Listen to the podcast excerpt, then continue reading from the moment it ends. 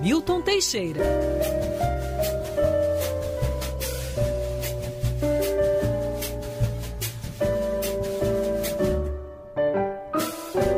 Professor Milton Teixeira e seu clássico piano. Bom dia, professor.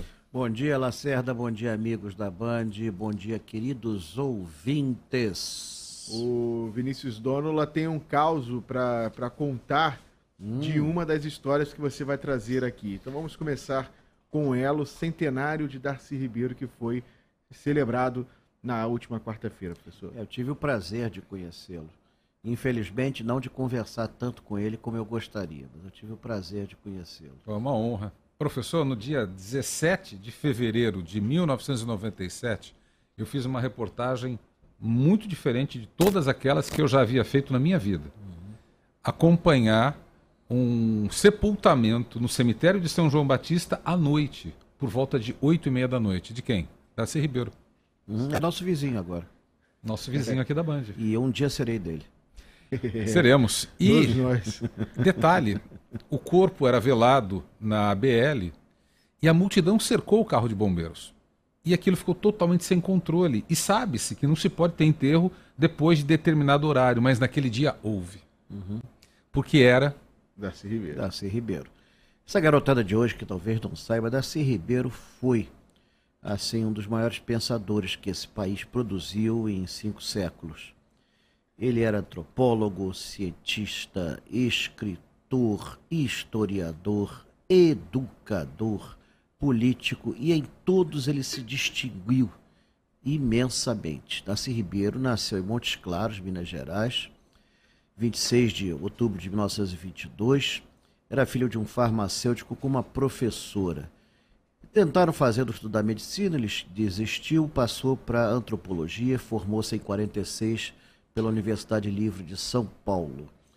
Ele se dedicou a estudar a cultura indígena, que até então estava folclorizada. Né? O índio era tido como vagabundo, um pária, etc. E ele desenvolveu estudos profundos, o qual publicou em mais de 50 livros sobre o assunto, alguns deles usados até hoje, haja vista que ninguém foi tão fundo na matéria. Basta dizer que ele é um dos criadores do Parque Nacional do Xingu, hoje território do Xingu, uhum. e o Museu do Índio. O Museu do Índio também é dele que está aqui em Botafogo, fechado. Deve estar dando um giro na tumba. Mas o Darcy Ribeiro fez muito mais do que isso. Ele também foi um educador de primeira, foi junto com Anísio Teixeira, um dos fundadores da Universidade de Brasília, também foi fundador da Universidade Norte Fluminense, foi ministro da Educação de João Goulart, foi chefe da Casa Civil, é, remodelou a educação em mais de cinco outros países latino-americanos, é uma referência internacional. Ele escreveu sobre tudo, sobre toda a formação do povo brasileiro, discordava profundamente de Gilberto Freire. É, Para você ter uma ideia, ele dividia uhum. a evolução da humanidade não em períodos históricos, mas em atividades. Ele ia desde o povo coletor até a produção de armas nucleares, que seria o último, uhum. seria o último estágio. Ele dividia a classe social brasileira não pelo dinheiro, mas pelo poder de mando e etc. E que, segundo eles, os marginalizados é que fariam a, a referência futura. Ele era adepto das teorias de Gordon Child, da evolução, e marxista. Foi, aliás, foi do PCB. Aliás, ele é muito curioso. Ele era, ele era, foi do PCB de 1940 a 64 e foi do PDT e era católico. o que não é raro. Eu já vi, já vi vários casos assim. É, olha, é, depois do que eu já vi por aí, isso, isso, isso aí era, é, é, é, é o de menos. Ele escreveu um grande livro em 1995, pouco antes de morrer, sobre o povo brasileiro, que é praticamente uma, uma nova visão da formação uhum. do nosso povo. E foi político atuante, né? Foi depois da redemocratização, entrou no PDT, foi, foi, foi vice-governador de Leonel Brizola e depois candidato a governador. Curiosamente, ele não foi eleito por causa do seu maior inimigo, ele mesmo. Porque ele defendia as ideias dele de uma tal maneira que ele deu uma entrevista pouco antes da eleição uhum. que assustou todo mundo. Entrevista para o Pasquim, que assustou é. todo mundo assim. Ele dizia que a velhice é uma droga, que é uma porcaria, devia dar aos velhos drogas pesadas para eles morrerem assim, negócio. Cara, assim. E claro, isso repercutiu negativamente. É, é uma pena, mas é, é era o estilo dele, né? era a maneira dele de ser, ele sempre foi muito espontâneo sempre foi um defensor das, das suas ideias. Ele foi um dos criadores do CIEP, influenciou depois a criação dos SIACs. Para ele, educação tinha que ser universal e gratuita para todos, laica, gratuita para todos. Isso ele pegou do Anísio Teixeira e desenvolveu a um nível que não se conhecia aqui no Brasil. É, infelizmente, o projeto dele acabou sendo abandonado com o tempo. E ele marcou a sua época, né? Ele foi um, infelizmente, foi membro da Academia Brasileira de Letras, foi reconhecido, felizmente ainda em vida. Vários, várias instituições de ensino no Brasil têm o nome de, de Darcy Ribeiro uhum. em sua homenagem, inclusive a Universidade de Brasília tem o campus Darcy Ribeiro, Universidade Norte Fluminense, é, várias escolas têm seu nome. E ele aquele ia, aquele ia gostar muito, porque ele gostava de cadeira com rodinha que ele ficava girando. Temos farta. Eu tive numa reunião dele, ele, ficava, ele falava e ficava girando na cadeira de rodinha. Ele adorava a cadeira de rodinha. Bom, mas seja como for, foi vitimado por um câncer, câncer esse que evoluiu com, com o tempo, e foi exilado político, teve uma atuação lá fora muito importante, como eu disse, na educação de vários. Dividiu a América Latina em vários tipos de países, países com tradição local, países com tradição europeia, ou seja, países europeus transportados para cá, que ele botava a Argentina, parece que não tinha muita simpatia, mas não é só ele, não. Pelos nossos vizinhos. Então, tinha, tinha isso. Ele, ele praticamente ele tinha toda uma visão pessoal do mundo muito interessante e ainda vai dar muito pano para manga e durante muitos, muitas décadas, quiçá séculos, seu nome ainda será usado para se fazer uma reforma da sociedade brasileira.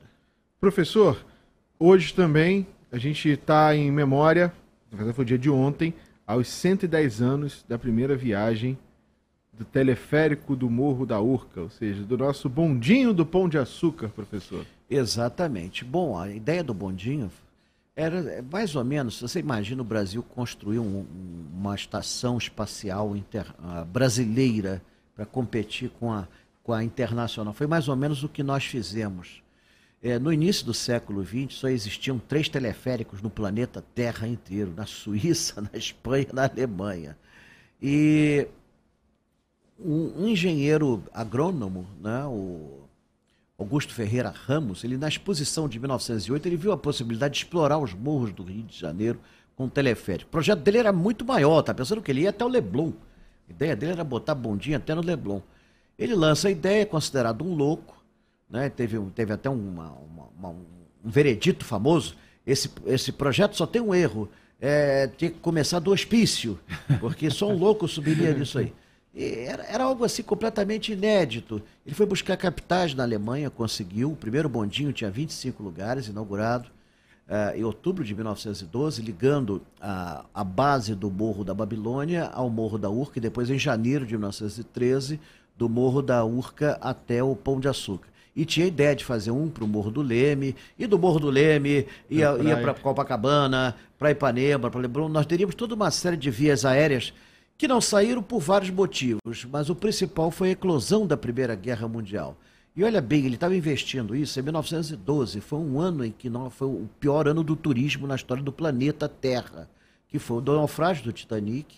Naquela época se viajava a turismo de navio e houve uma diminuição gigantesca de, de, nave, de, de navegantes, de transatlânticos, de fretes, o preço dos seguros foi lá para o espaço, as passagens ficaram inviáveis. Antigamente você viajava para a Europa, como hoje você viajaria para São Paulo. Era, era uma coisa muito simples. Isso acaba em 1912 com o naufrágio. Muita gente fala do naufrágio do Titanic, ninguém fala das consequências. Foi terrível para o turismo, praticamente acabou o turismo no mundo. E foi uma crença no futuro muito grande.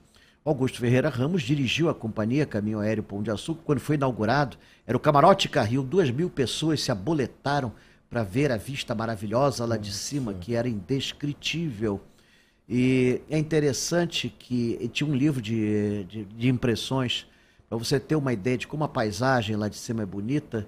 Tem, tem uma que ficou famosa, uma moça que escreveu: Vim com a ideia de me suicidar, mas ao chegar fiquei tão encantada que desisti. E ele dirigiu até o, até o fim da vida. Em 1935, com a intentona comunista, um dos cabos foi rompido. Em 1939, voltou a funcionar. Novamente tivemos uma debacle do turismo mundial por causa da Segunda Guerra Mundial. O bondinho do Pão de Açúcar é o transporte mais seguro do mundo. Atualmente, o atual bondinho leva 75 pessoas e tem 75 dispositivos de segurança. É o único com visão de 360 graus e foi usado para o filme do James Bond, Moonraker, o Foguete da Morte, onde ele cai na estação, fragorosamente levando dentro dentes de aço. Mas aquilo tudo é montagem. Uma montagem muito bem feita, muito engraçada. Aliás, o filme é uma gozação. O cara chega no Lago do Boticário, vestido de brasileiro, com poncho mexicano, com chapéu de mexicano, falando, é, é, bem Brasil retratado. Ele pula de asa delta nas cataratas do Iguaçu e cai num templo maia. Muito interessante. Ele, a visão que o americano tem do Brasil. Verdade. Pois é, mas seja como for, é, é, é um dos símbolos do Rio de Janeiro. E é, ele é conhecido, o Rio de Janeiro é conhecido do planeta Terra inteiro por dois símbolos: é o Cristo Redentor e o Bondinho do Pão de Açúcar. E um de frente para o outro. Professor, Sim. próximos passeios. Bom, o primeiro passeio da Floresta da Tijuca foi um espetáculo e o nosso acordo com São Pedro funcionou muito bem. Tão bem hum. que quando nós atravessamos a saída da floresta às 5 e 10 da tarde, às 17, ah, começou a chover. chover. começou a chover. O pessoal todo chamou a atenção. Pô, que negócio é esse? O que, que vocês fizeram lá em cima? É, começou a chover. E vai ser o mesmo das próximas vezes. Amanhã eu tenho passeio, mas é passeio particular. É um passeio colaborativo, vou ao Morro da Conceição às 14 horas, começando na igreja de Santa Rita de Cássia, em frente ao Beco das Sardinhas, ali no Largo de Santa Rita. De dia 5, eu tenho um passeio de barco na Baía de Guanabara, feito pela Marinha, às 11 horas da manhã, pelo, pelo Centro Cultural da Marinha, onde eu vou de D. João VI. E vamos ter aí, em breve, outros passeios promovidos pela Band. Vamos ter o do VLT, ainda sem data pré-fixada, e devemos ter um. Está todo mundo me pedindo um cemitério São João Batista. Todo Merece, mundo, professor. Todo tá. mundo me pede. Merece. E esse eu faria saindo aqui da Band. E, te, e esse vai ter uma novidade. Hum. Vai ser dirigido por um vampiro. Eu já vi.